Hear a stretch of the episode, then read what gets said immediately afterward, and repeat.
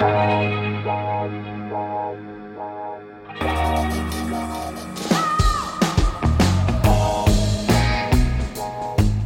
à lire, un podcast de Bernard Poirette.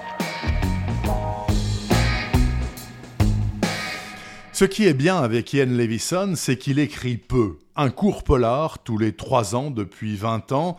Du coup, on les attend la langue pendante. Toujours du bon, voire de l'exceptionnel, avec par exemple Un petit boulot en 2003 et Arrêtez-moi là en 2011. Plus, désormais, sur le haut du panier, Un voisin trop discret.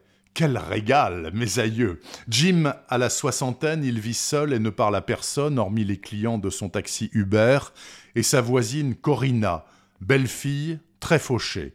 Son mari est tireur d'élite de l'armée américaine en Afghanistan. Il fait mouche à très longue distance sur les Hadjis, ciblés par la CIA, grâce aussi à son assistant, qui l'aide à la mise au point. Le nouvel assistant s'appelle Kyle, homosexuel refoulé et ambitieux, marié pour la galerie et ses supérieurs à Madison, une amie de jeunesse.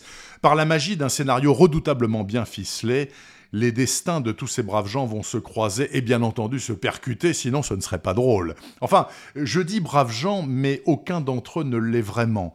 La plus grosse part d'ombre étant pour Jim, papy inoffensif seulement en apparence. C'est lui, le voisin trop discret de ce petit bijou signé Ian Levison, écriture au cordeau, dialogue très incisif, scène inoubliable de chasse à l'homme dans les montagnes afghanes, et finale d'une intelligence suprême qui m'a personnellement laissé comme deux ronds de flanc, avec en prime des phrases qui, un jour ou l'autre, résonnent en chacun de nous, comme celle-là par exemple. La pire des choses quand on devient vieux, ce n'est pas de se rapprocher de la mort, c'est de voir sa vie effacer lentement. On cesse d'abord d'être insouciant, ensuite d'être important, et finalement, on devient invisible. Bon, vous l'avez compris, un voisin trop discret de Ian Levison est un indispensable absolu de ce printemps 2021. Ça vient de paraître chez Liana Levy. Retrouvez le podcast C'est à lire avec Bernard Poirette sur toutes les plateformes de téléchargement.